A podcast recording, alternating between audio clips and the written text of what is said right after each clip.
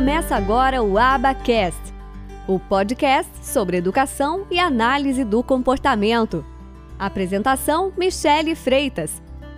Um oferecimento do Instituto de Educação e Análise do Comportamento.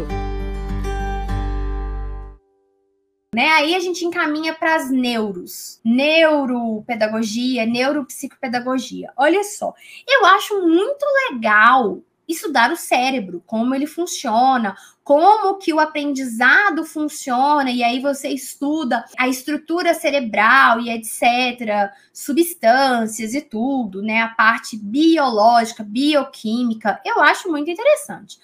Mas eu vou falar um negócio para vocês. Eu não tenho tempo de estudar sobre isso. Porque se eu for focar em estudar sobre a parte neuro, eu não vou ter tempo para estudar sobre as partes que eu preciso do desenvolvimento infantil, do autismo, do ensino de habilidades no autismo, ah, da alfabetização de autistas, no, do ponto de vista de procedimento, do que, que eu vou fazer na prática, entende? Eu não vou ter tempo. Mas é bem difícil vocês me verem indo fazer uma pós em neuro. Vejo as pessoas explicando sobre a parte neurológica, cerebral, como que as coisas acontecem, mas a pergunta que eu faço para elas é: o que, que você vai fazer com isso? E aí? E aí? Acontece sim, acontece assado, mas e aí? O que eu vou fazer com isso? Eu não estou dizendo que você não deva estudar sobre isso, que isso não é importante. Ah, Michele falou que cérebro não é importante. Nossa, não é isso. Tudo é uma questão de foco, prioridades, de saber o que você quer para sua área e para sua prática. Eu não tenho tempo de estudar sobre todas as coisas. Eu não tenho como ser boa em todas as coisas.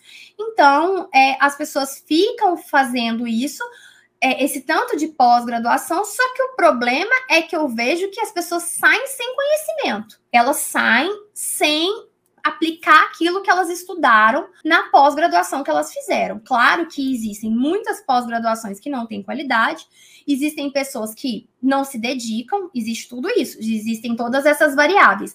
Mas, mesmo para as pessoas que muitas vezes se dedicam e às vezes fizeram uma boa pós-graduação, eu não estou vendo a aplicabilidade deste conhecimento na prática delas são alguns pontos que eu refletiria. Mas se você gosta, se é sua praia, você gosta de estudar sobre isso, é o que faz seu coração cantar, é o que você gosta, segue em frente, segue o barco. Mas programe os seus estudos, então, para você saber é, quanto tempo você vai se dedicar para cada coisa para você também não ficar capenga do seu dia a dia. A minha frase de sempre é o que você vai fazer na segunda-feira com o menino no seu consultório ou na sua sala de aula. Eu tenho muito essa preocupação da aplicabilidade daquilo. É, recomendo vocês, até para vocês não se frustrarem, não ficarem ansiosas. Bem importante de pensar sobre esse enfoque da aplicabilidade daquele conhecimento.